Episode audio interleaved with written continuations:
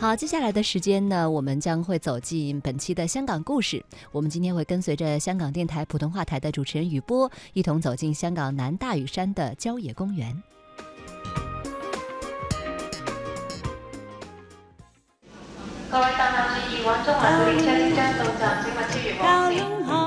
传统现代相映成辉，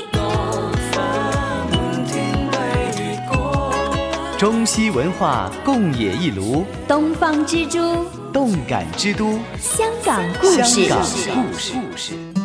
欢迎来到香港故事节目时间。节目当中，雨波非常高兴，请来香港中国旅游杂志副总编辑陈一年一哥，你好，你好，大家好。我们来继续逛逛郊野公园，也给大家重温一下这个地理课哈。说起香港最大岛屿啊，是哪一个岛屿呢？呃，以前我真的答错过，其实 以为是香港岛，但呃很快就被纠正了哈。香港的最大岛屿呢是大屿山，比香港岛大了几乎一半。那个时候还小哈，机场从 九龙搬到大屿山之后呢，嗯，才去认识大屿山这个地方，后来才知道它真的有多大啊！位处香港的西南面，总面积达到一百四十六点七五平方公里，许多的游客搭飞机来到香港，第一个接触的就是大屿山岛屿了。嗯，对呀，啊。因为现在的机场是在大屿山嗯。啊，呃，这个岛呢也曾经啊差一点啊就就成为香港的中心了，但是后来呢，当当年呢就是要选这个地点的时候，嗯，还是香港岛占了上风，因为呃英国人是在那边登陆的啊，就是所以就没有没有轮到在这边发展了啊，因为大屿山呃的基础不太好。所谓技术不太好，就是人烟稀少，很少人住在这个地方啊。呃，也因为如此，现在才给我们留下这么好的一个一片啊，一个天然环境，自然的天地，哎，非常的好啊。就是呃，最美的地方一个就是啊，新界东，就是呃西贡沿海一带，嗯，呃，另外一个就是大屿山啊。而大屿山呢，又有它呃独特的地方，就是呃。这里的山很很高哦。啊，比起这个呃西贡那边呢啊，就多了高山啊，又有大海啊，嗯嗯嗯嗯，很好的一个地方。呃，也就是因为啊，一呃这里的经济是属于后发展区，嗯，才给我们留下了那么好的郊野啊，在这里呢就建立了三个郊野公园哦。啊，呃一个呢就是。南大屿郊野公园啊，一个是北大屿郊野公园啊，后来呢又发展出一个叫做呃北大屿郊野公园扩展部分啊，这个是独立的啊，叫做不是混在一起的。哦，结果呢，哎大屿山就有了一万多公顷的哇哦。郊野公园啊，那个是这个是它的财富。嗯嗯嗯，哎呃像这样的一个面积啊，就占了七成啊，就整个岛。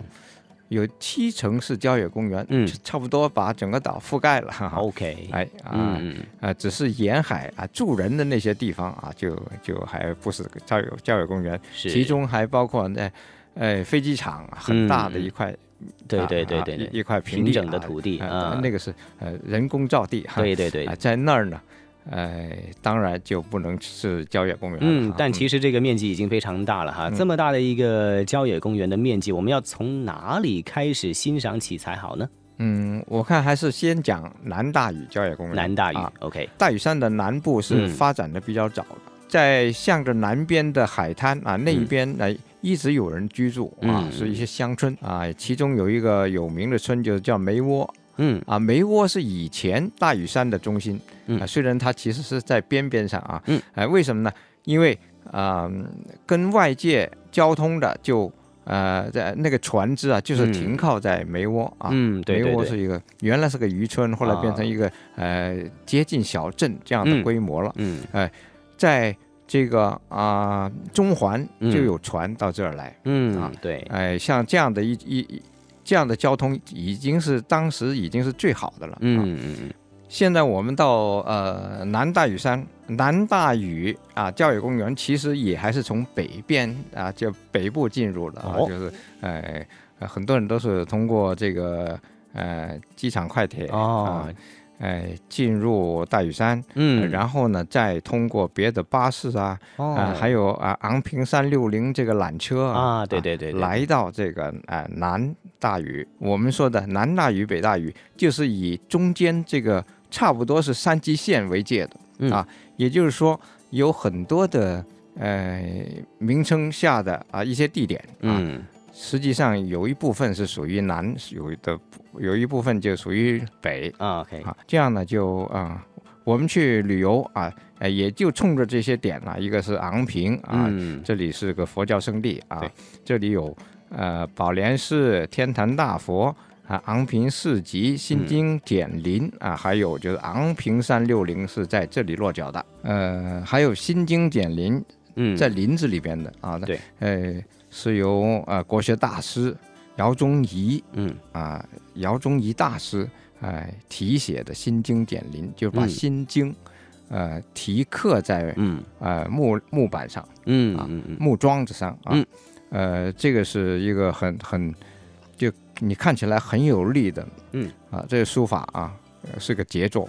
嗯哼。昂平呢，呃，现在看上去呢也是在中间的这个半山腰上面的一个发展的一个市集啊。那么我们去要欣赏的话，欣赏这个郊野公园的风貌的话呢，就会选择哈从北面。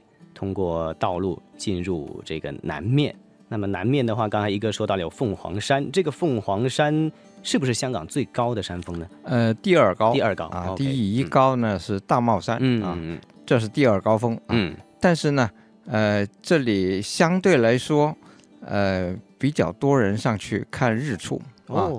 呃，虽然说啊。